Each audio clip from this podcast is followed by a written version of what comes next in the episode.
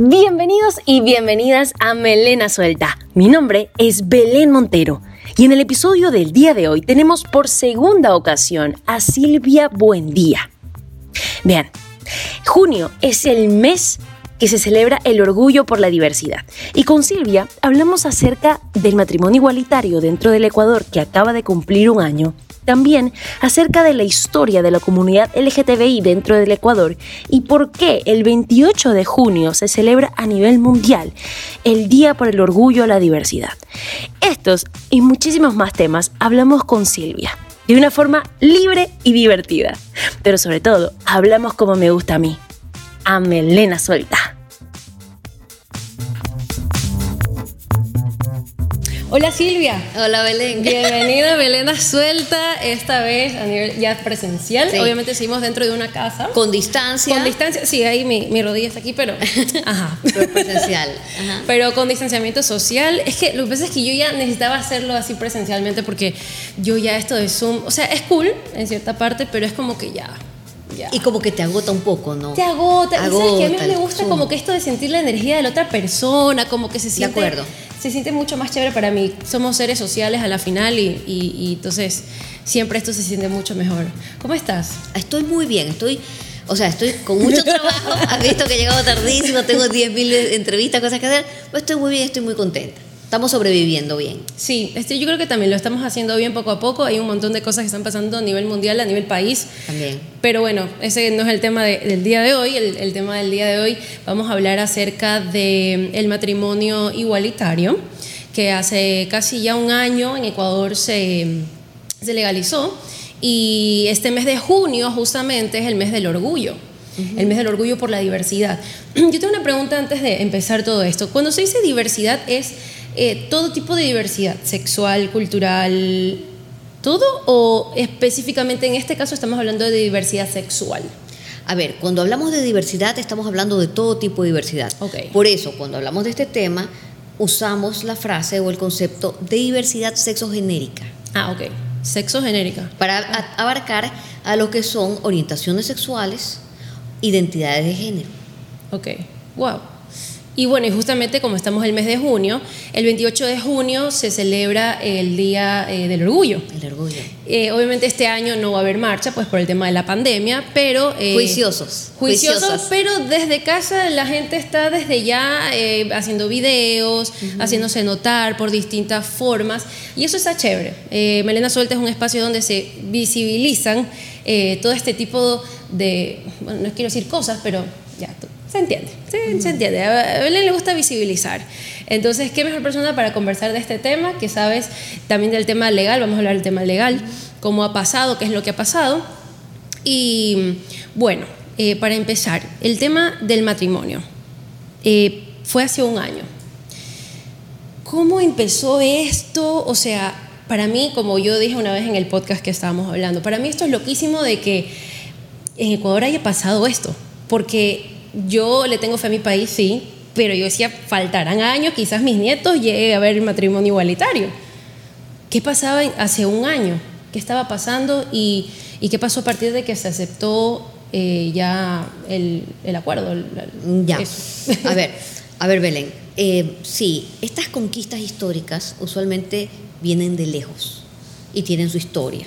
Eh, el tema de la defensa de los derechos humanos LGBTI viene de muy lejos en el mundo y en el Ecuador también, pero vamos a circunscribir nada más en el tema matrimonio. Yo recuerdo allá por el año 2013, eh, desde una organización de Guayaquil que se llama Diverso Ecuador, eh, Beto Mata, activista duro en esa época, me dice a mí, oye, en Argentina aprobaron el matrimonio hace años y hay un periodista que estuvo absolutamente involucrado en este tema, que ha hecho una especie de manual de matrimonio civil igualitario en Argentina, cómo lo lograron, contando toda la historia, las memorias, eh, lo que pasó. Me parece excelente, qué pena que aquí no vendan el libro. Y yo, hoy vamos a tener que eh, pedir el libro a Argentina. Y de repente él dice, hagamos algo mejor. Pidámosle a Bruno Bimbi, el periodista, activista, invitémoslos a dar charlas acá ah. y que traiga su libro y vendemos el libro y hacemos talleres y ¿qué te parece? Y le digo, pues, fantástico, me parece increíble, déjame escribirle.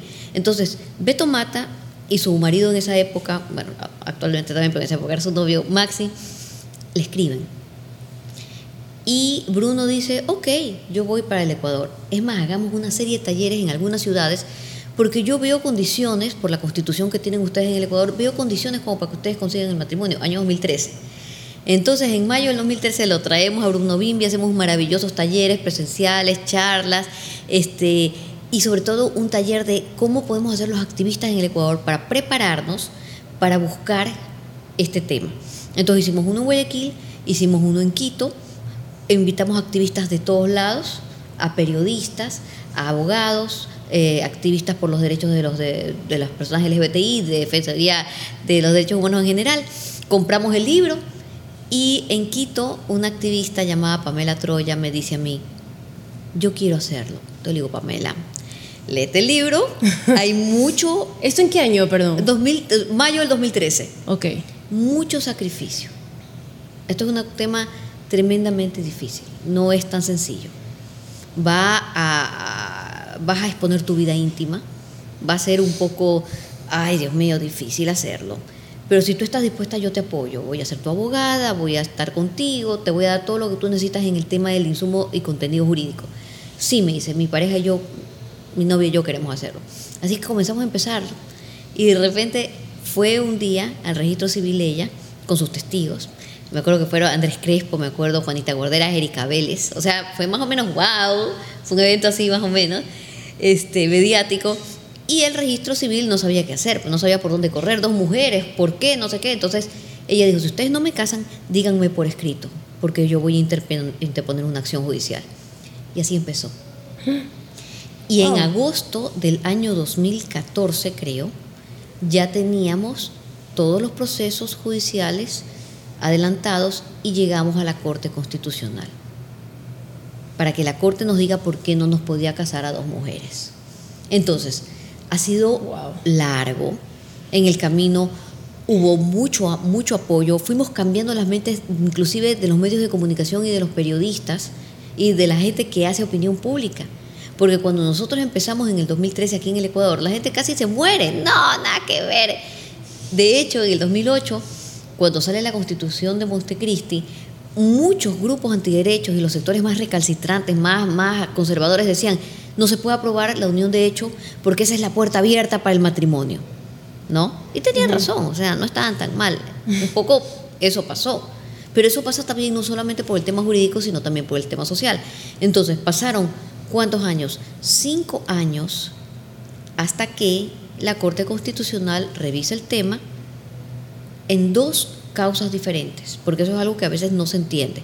No fue un juez, fueron dos jueces que vieron dos temas diferentes. El un juez, Ali Lozada, determinó que hay dos artículos en las leyes ecuatorianas que son inconstitucionales. El artículo 81 del Código Civil que habla de matrimonio y creo que es el 52 de la Ley de Registro de Datos e Identidad, que es la Ley de Registro Civil, que te habla que el matrimonio es de hombre y mujer y el tema de no sé qué. Entonces él dijo, no, esto no, esto no se comparece con la Constitución, que habla del no discrimen. Y en cambio el otro juez constitucional, el juez eh, Ramiro Ávila, le tocó preguntar, la pregunta era, ¿puede la opinión consultiva de Costa Rica, eh, que habla sobre los derechos humanos de la diversidad sexogenérica, incidir en que la constitución tiene que ser cambiada. Se puede hablar de un matrimonio de personas que sean parejas y que sean homosexuales, sean parejas del mismo sexo.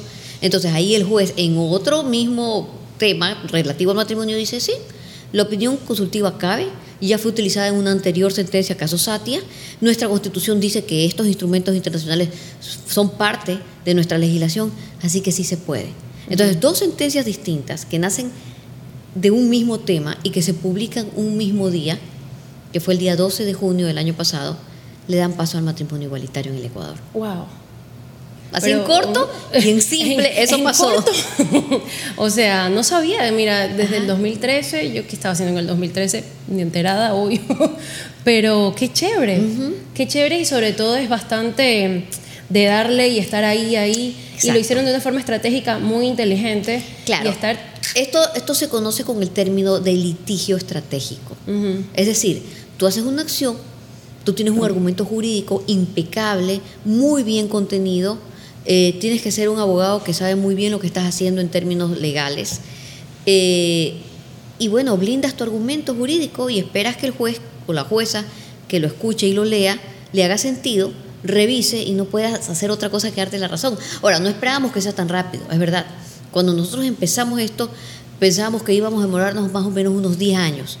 Y se iba a instancias eh, internacionales unos 15 años. Nos salió más rápido. Sí. Wow. Yo, estaba, yo estaba en Argentina cuando me enteré y yo pensé que era una broma. No, es broma. Y cuando vi- Lo conseguimos en 5 años Cuando apenas. vi, wow, dije, esto es un gran paso para Ecuador y, y, y es un cambio súper grande. Estoy súper orgullosa y, y te agradezco pues por estar, por, por formar parte de- del grupo de personas que hizo que esto sea posible. Ahora, otra cosa más chistosa todavía, más chistosa. Pamela Troya, nosotros ponemos este recurso en el año 2013, llega al 2014 a la Corte Constitucional, pero lo que hace que estos jueces comiencen a opinar y a resolver sobre el tema matrimonio ni siquiera es el caso de Pamela Troya. Son otros casos, porque en, el último, en los últimos dos años, otras organizaciones activistas, Mm. Pacta, por ejemplo, de grandes abogados que le hacen al, al- al- al litigio estratégico durísimo y bien, pusieron otras acciones en diferentes partes del Ecuador. Yo me acuerdo que hace un par de años, ya un par de años, yo estaba en la Universidad de las Artes, estábamos montando con mi amigo Danilo Manzano y con Daniel Arzola, que es un gran artista del artivismo, una exposición bien chévere, y de repente Danilo me dice, Pacta acaba de conseguir que le acepten una acción de matrimonio igualitario en Cuenca. Y yo, ¿qué? Wow. Bueno, esas acciones que puso Pacta fueron las que hacen que dos jueces digan, bueno, vamos a resolver este tema y lo vamos a resolver ahora y tenemos que sacar una opinión de consenso. Entonces, Pamela da el primer paso, pero se fueron sumando y las organizaciones hicieron exactamente lo que te digo, blindar un argumento, construir un excelente caso y que llegue a la corte, porque el año pasado no se habló del tema de Pamela, se habló de otros temas, pero cuando se decide la sentencia, se deciden justamente con los argumentos que nosotros pusimos en el caso de Pamela Wow. y que también pusieron los otros chicos. O sea, construimos, construimos un discurso jurídico de derechos que llegó al éxito. Wow, qué bacán. Oye, Silvia, yo, yo tengo esta pregunta. En el Ecuador, el, los- el grupo LGTBI, ¿cómo nace? ¿De dónde nace? ¿Es un solo grupo? ¿Hay bastantes agrupaciones? Yo no tengo ni idea. Eh, solamente conozco un poco el tema feminista, ¿sí? Ajá, dale. Pero, pero el tema del LGTBI, las agrupaciones, los grupos que obviamente supongo que son los grupos que tú también nombrabas que se empezaron a unir en el camino porque dijeron, bueno, yo también quiero, quiero apoyar, quiero estar, eso y lo otro. Y mm, ¿cómo nace en Ecuador la historia LGTBI? A ver, recordemos que en el Ecuador hasta el año 1997 ser homosexual era delito. Sí. ¿no? Nosotros lo tenemos clarísimo, correcto. Había un artículo del Código Penal que era el 516 y había un inciso, que creo que era el inciso primero, que te decía que te podías ir hasta ocho años de cárcel si es que te encontraba en una relación consentida en tu casa. O sea, te podían abrir así un allanamiento de estos que están tan de moda ahora. Allanamiento y encuentran a dos hombres en una relación sexual. Por más que sea sin violencia, consentida y sean adultos, ese era un delito y podías irte preso hasta ocho años. A ver, yo, yo espera. ok. Ya, eh, o sea, yo sé que la gente, ahí se me la, gente reloj. la gente joven me escucha cuando yo doy esto, estas charlas en las universidades, no sé, pues en algunos lugares así, en medios de comunicación, y comienza a temblarles el ojo. ¿Cómo puedes decir? Esto Es que es loco porque Es loco. yo nací en el 94 y tres años después dejó de ser delito. deli- delito. O sea, ¿cómo definimos el delito en términos eh, de leyes? El delito es una conducta que causa escándalo y daño a una sociedad y debe ser reprimida y no puede quedar en la impunidad para que la gente deje de hacerla o sea castigada por hacerla. Eso es un delito. O sea, estaba mal porque estaba Porque causaba daño causaba daño. a las personas y a la sociedad. ¿Cómo causa daño que dos personas se quieran? Dime tú. O que tengan sexo.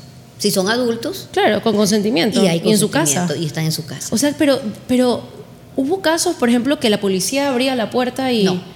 No. Eso es lo más increíble. No existían casos en que un allanamiento, aquí se está cometiendo el, crimen de la homosexualidad, abran la puerta. No. El crimen de la homosexualidad. Dios mío, Lo que se utilizaba, ojo, es que como había este artículo en el Código Penal, lo que sucedía es que te servía para que haya mucho abuso, discrimen ya. Eh, no te alquilen un cuarto porque te veo raro, tienes el pelo muy largo, te detengo, te llevo a la cárcel. Te ves afeminado. Te ves afeminado, te meto palo. Y yo soy policía, soy un operador de justicia, soy una autoridad. Okay. Y eso sucedió en Guayaquil. Mira, aquí en Guayaquil sucedió una cosa horrible, espantosa. Cuando se regresa a la democracia, en el año 79, veníamos de algunos años de haber tenido eh, gobiernos militares, dictaduras militares. Durante la época de la dictadura, tú no podías hablar del tema de personas homosexuales porque eso era impensable. Todo el mundo estaba en su closet bien guardadito. Se sabía quiénes eran en la intimidad de cada casa, de cada reunión social, de cada familia se conocía, pero era algo de lo que no se hablaba. Regresa la democracia. En el año 79 tenemos el primer presidente del regreso a la democracia, que es Jaime Roldós.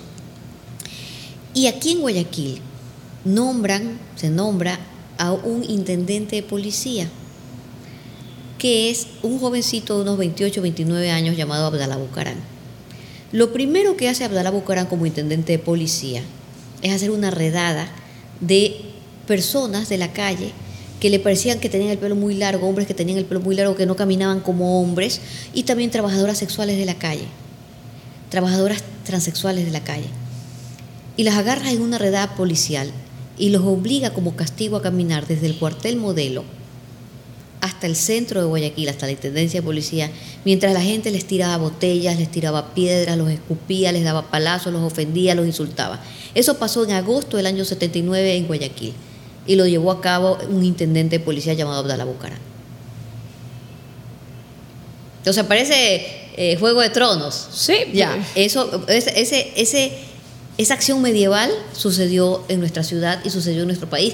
Y a nadie se le ocurrió decir, oye, qué mal, esto es criminal, estás violando los derechos. Bueno, no, aplaudía, qué bien, porque son unos depravados. Ya. Entonces, después de eso. Silvia siempre hace que, se me caiga todo. Ya. Después de eso, bueno, ese intendente duró muy poco, hay, hay que decirlo porque también era una persona tremendamente violenta y misógina. Y le dio por. Eh, ¿qué, es lo que hizo? Una cosa terrible. Ah, ya, ya.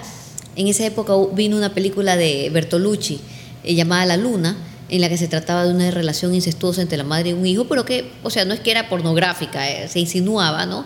Entonces él decidió que esa película no podía pasar en el cine, y era Bertolucci, Bertolucci, no. Eh, censuró esa película, también hacía que las mujeres que iban por la calle, época minifalda, años 80, el policía les, les, hacía romper la falda y el ilván les caía más allá de la rodilla. A unas empleadas de la intendencia las obligó a trabajar en sostén, les quitó la blusa, porque dijo que eran unas descaradas por el escote o por la falda. Todos esos abusos él llevó a cabo y creo que por eso es que inmediatamente ya no se pudo más, presidente dijo, te largas, eres un pobre y triste. Pero después él se lanzó para ser alcalde. Y fue una persona políticamente misógina, violenta, machista, homofóbica, mal, y ese era el discurso político de esos tiempos. No cambió necesariamente cuando León Febres Cordero fue alcalde de Guayaquil, reorganizó las finanzas públicas del municipio, puso orden un poco en la ciudad, pero también lo que hizo fue, mira, este es mi malecón, y por aquí tú, que eres raro, no vas a circular. Y nos prohibió a las personas LGBTI circular por parques, veredas, calles, malecones regenerados. Había un letrero en Malecón 2000 que estuvo creo que hasta el 2011, se prohíbe el derecho de admisión. Sí. En Guayaquil. Y estamos hablando ya del año 2011. Año 2011, después de que la Constitución del 2008 hablara de que no se puede discriminar a alguien ni por su identidad de género ni por su orientación sexual. Ahora, te pregunto a ti y les pregunto a ustedes, ¿cómo pueden los activistas, o mejor dicho, olvídate los activistas, cómo pueden las personas homosexuales, lesbianas, transexuales, transgénero, luchar por derechos humanos si hasta el año 97 esto era un delito. Claro. ¿Cómo puedes decir yo tengo derecho? Ah, tú tienes, ¿por qué? Por homosexual al tarro. No puedes. Entonces se va gestando muy poco a poco esta primero toma de conciencia y segundo organización, porque la lucha organizada en el año 97 la llevaron a cabo sobre todo asociaciones de mujeres trans, trabajadoras sexuales. Ah, Ellas recogen las firmas para llevarlas al Tribunal Constitucional de esa época y para que se baje por inconstitucional el artículo, eh, el, primer inciso del artículo 516. Entonces, de alguna manera empieza a gestarse allí. Eh, personas sin estudios, personas sin mucha idea de cómo es la situación.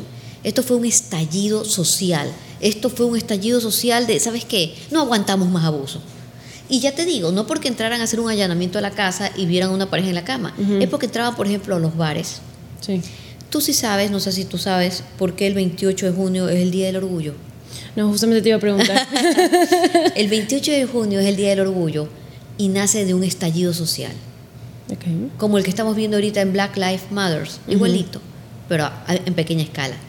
Un día 28 de junio, una noche del 28 de junio, en Nueva York, en el Village, en el Greenwood Village de Nueva York, había un bar que se llamaba Stonewall. Era un pequeño bar de ambiente donde iban personas LGBTI. Y ese bar de repente un día, 28 de junio, entró la policía a hacer una redada. ¿Por qué? Porque podía. Y por supuesto vio parejas del mismo sexo bailando, eh, lo que ellos veían como hombres vestidos de mujeres, disfrazados de mujeres, maquillados, y empezó a dar palo. Y lo hacías todo el tiempo. Pero en un momento dado le da un puñete a una chica trans y la chica dice hasta aquí. No estaba planeado, simplemente sucedió. Te dan un puñete, tú respondes. Y dices hasta aquí, hasta aquí me abusas. No puedo más. Y esa es una llama que se enciende y dura días.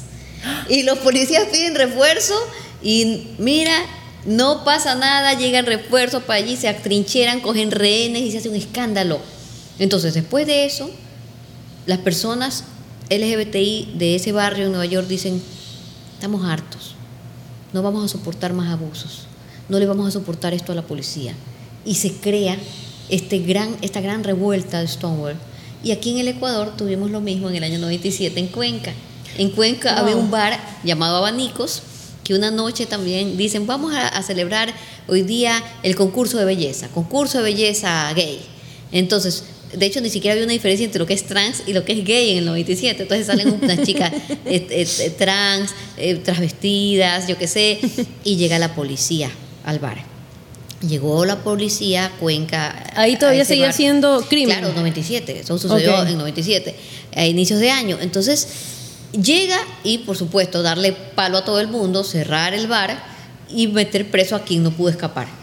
Entonces, metieron presos a algunos muchachos eh, cuencanos, los metieron a la cárcel y durante toda la noche los policías los estuvieron golpeando y violando sexualmente. Violando. Violando sexualmente. Wow. Ya. Porque también ese es otro castigo. Pero está, es es- pero está ejerciendo también algo, o sea, es como Es una medio- tortura, es una tortura sexual horrible. Entonces, cuando al día siguiente, porque eso era otra, te cogían, pero no es que pasabas ocho años en la cárcel, te aflojaban al día siguiente con una multa y después de haberte pegado y violado a, a lo bestia. Estos muchachos van y buscan un abogado y denuncian a la policía y hacen un tremendo escándalo y también es un estallido social. Y ese es nuestro Stonewall criollo, sucedido en Cuenca, importantísimo. Y de ahí salen que las organizaciones cuencanas, mejor dicho, las trabajadoras sexuales cuencanas trans comienzan a recoger firmas. Entonces las organizaciones de chicas trans dicen, vamos, vamos a hacerlo. Ni siquiera organizaciones, ¿qué te estoy diciendo? Mujeres que se conocían, comunidades de mujeres trabajadoras transexuales, trabajadoras sexuales, dicen, vamos a hacerlo. Cogen un abogado, abogado de derechos humanos, van al Tribunal Constitucional y ponen el dedo en esa llaga. Este es un artículo que solamente sirve para abusarnos, para ofendernos, para violarnos, para matarnos. Tiene que salir de allí. Entonces, eso es lo que se celebra el 28 de junio del 69 en Stonewall, por eso es la Marcha del Orgullo LGBT mundial. mundial. Y eso es una de las conquistas que tú me preguntabas sobre derechos humanos LGBTI ecuatorianas y que da como resultado que en noviembre del año 97 el Tribunal Constitucional decide que tiene que sacar ese inciso primero del artículo 516 del Código Penal de esa época y que ya no podías considerar a las relaciones homosexuales un delito. Y lo más chistoso de todo, estaba tipificado de tal manera que solamente podían ser delincuentes los hombres homosexuales. Porque decía, hombres en una relación sexual consentida, hombres adultos. O sea que las mujeres lesbianas, No totalmente existían. invisibles, no existían. Por ahí también quiero entrar un poco porque, eh, a- a te- en términos feministas, ¿no?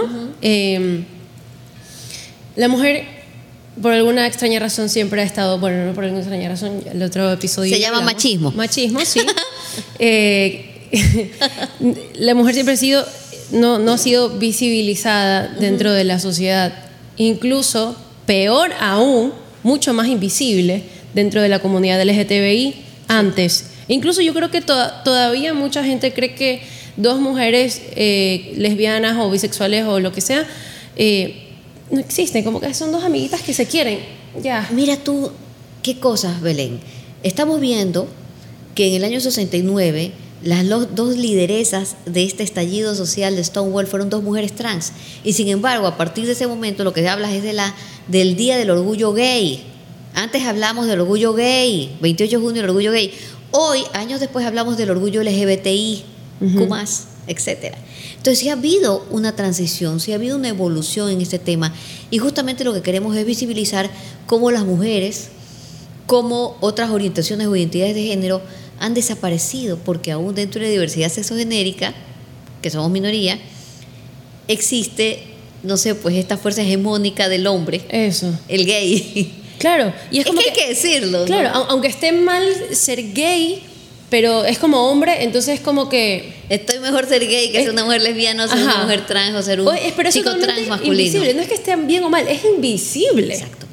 Sí. Es como... Existen. Ahora menos. Son dos amiguitas. Ahora menos. Ahora menos. porque en general la visibilidad de las luchas y conquistas en derechos de las mujeres en los últimos años es maravillosa y es grandiosa. Somos las protagonistas de este momento del mundo mundial. Ahí donde está el pañuelo. Somos las protagonistas. somos las protagonistas. Así es, totalmente. Eh, yo tengo una pregunta sobre, mm, estabas hablando que antes había prisión, en, eh, antes del 97. Sí. ¿Cuántos años daban en prisión? Ocho Te años. dar hasta ocho años. Ocho años por ser, pero solamente gay. Si había lesbianas. Si había lesbianas, Entraban... el, policía entraba al allanamiento y seguramente pensaban que eran amigas. Es como cuando tú tienes una amiga que te dice, mi tía viejita vive con la mejor amiga y son súper amigas. Ay, como la película de Netflix, ¿te la viste? Todo cual. Eh, eh, esa, esa, película se llama Amor Secreto. No la he visto. Y son dos viejitas que, que, toda la vida vivieron juntas, novias, pero nunca le dijeron a nadie. Se escribían cartas y cortaban la parte de que al final eh, firmaban con su nombre porque no se podía nadie enterar. Y bueno, entonces al final ellas se mantenían este secreto de su familia, de sus primos, de sus hijos, eran como amiguitas, lo que estamos hablando acerca que las mujeres antes eran como que la amiga y todo eso, y ellas hacían eso porque tenían mucho miedo, el miedo pero ellas, obviamente, dentro de su casa tenían su vida normal y se hacían pasar por mejores amigas. Después, cuando ellas ya tienen como 80 años, salen del closet recién, las dos con sus familias y se graba todo eso. El director, justamente, es el, es el, director Ryan Gosling, Ryan Gosling, Ryan Murphy, el de, el de Glee. Bueno, no sé si viste unas Glee. Y, y, él, este, bueno, me parece increíble director. Amor secreto, Amor secreto, buenísimo. Salen del closet a los 80 años y se casan. Divino. Y pasa ahí un tiempo y después, bueno, no, voy a spoilear, no, no, es un documental. Suficiente, Sí, ya es lo único que voy a decir y, es muy bonita. Y ellas como que juntitas las manitos ahí que les temblaban. Oye, bueno, aquí en Guayaquil yo conozco algunas parejas de mujeres viejas. De hecho, una amiga mía, una amiga mía mayor, me decía, ay, en el supermercado me encontré con la rectora de mi colegio, con la secretaria. Ellas eran súper amigas. Y yo digo, son novias.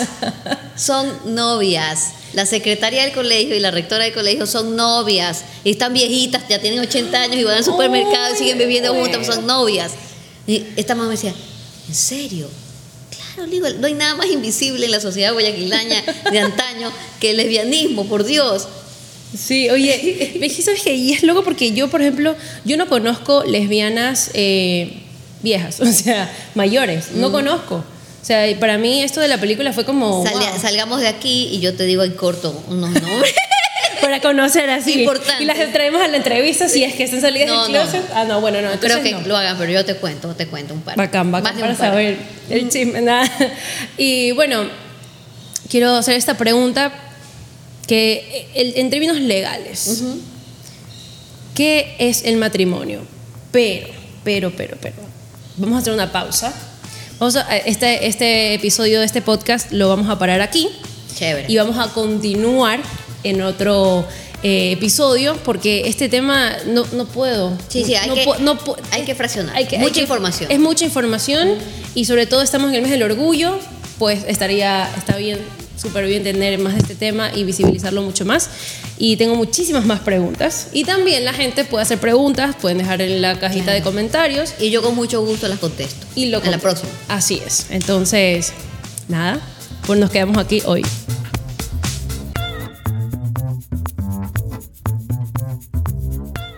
Eso fue Melena Suelta, grabado en los estudios de Blue Panda Records, producido por Andrea Salame, cámara Gaby Revelo y editado por Marco Vera, con música original de Blue Panda Records. Se pueden suscribir a mi canal de YouTube y escucharlo en todas las plataformas digitales. Mi nombre es Belén Montero y nos vemos en otro episodio. Bye.